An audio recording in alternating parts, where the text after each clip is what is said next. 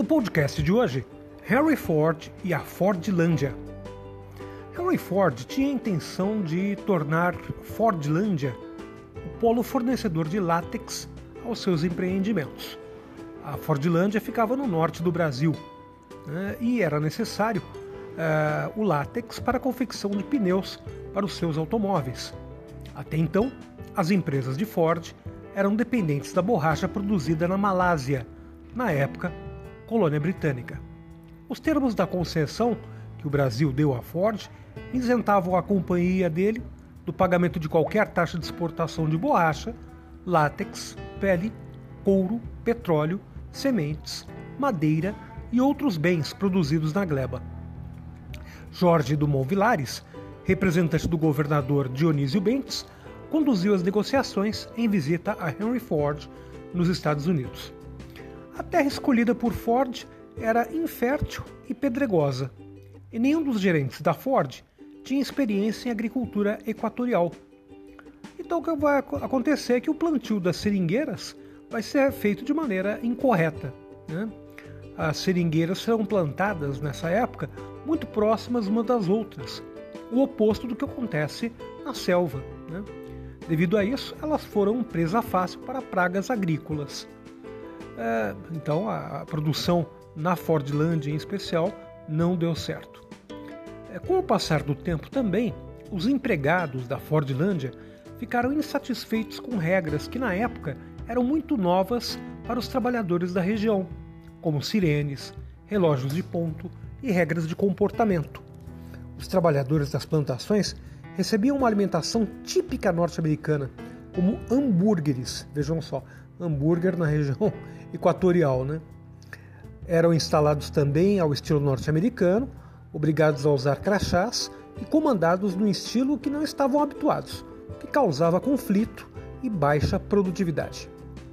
Em 1930, os trabalhadores locais se revoltaram no refeitório em uma ação conhecida como quebra-panelas contra gerentes truculentos que tiveram que se esconder na selva amazônica até a chegada do exército brasileiro, né? senão é, tinham apanhado dos, dos empregados de, do, da Ford.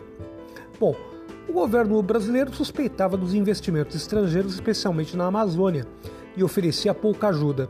Ford ainda tentou realocar as plantações em Belterra, mais para o norte, onde as condições para a seringueira eram melhores, mas a partir de 45, novas tecnologias permitiam fabricar pneus a partir de derivados do petróleo, o que tornou o empreendimento um total desastre, causando prejuízos de mais de 20 milhões de dólares. Com o falecimento de Henry Ford, seu neto Henry Ford II assumiu o comando da empresa nos Estados Unidos e decidiu encerrar o projeto de plantação de seringueiras no Brasil. É, ele fez com que o Brasil né, pagasse uma indenização à Ford de cerca de 250 mil dólares. Né? O governo brasileiro também assumiu as obrigações trabalhistas, recebeu em troca seis escolas, quatro em Belterra e duas em Fordlândia, dois hospitais, estações de captação, tratamento e distribuição de água nas duas cidades, usinas de força, mais de 70 quilômetros de estradas, dois portos fluviais, estação de rádio e telefonia e duas mil casas para trabalhadores, além de 30 galpões, centros de análise de doenças e autópsias, duas unidades de beneficiamento de látex, vilas de casas para administração, departamento de pesquisa e análise de solo, plantação de 1 milhão e 900 mil seringueiras em Fordlândia e 3 milhões e 200 mil em Belterra. Após a desativação do projeto, os antigos trabalhadores da Ford preferiram ficar estabelecidos na localidade, visto que ela era dotada de grande infraestrutura. Isso atraiu também moradores do entorno das regiões circunvizinhas, que viram a oportunidade de fixar residência da localidade, após o abandono de muitas edificações em boas condições.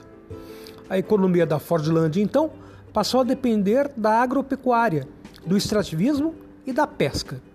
O boom agropecuário ocorreu com maior intensidade com a abertura, na década de 70, da rodovia, da rodovia Cuiabá-Santarém, que trouxe para a região uma nova fronteira agrícola.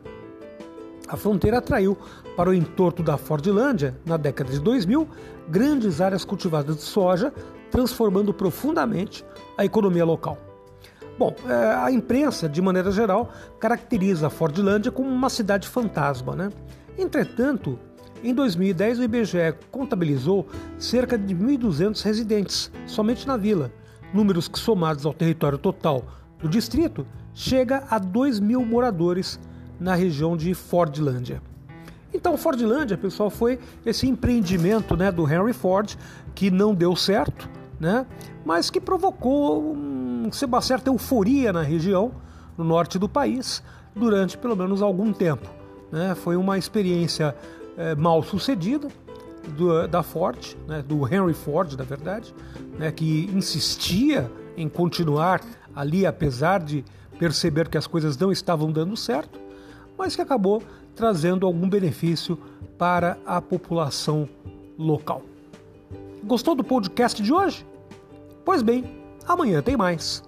Tchau, tchau.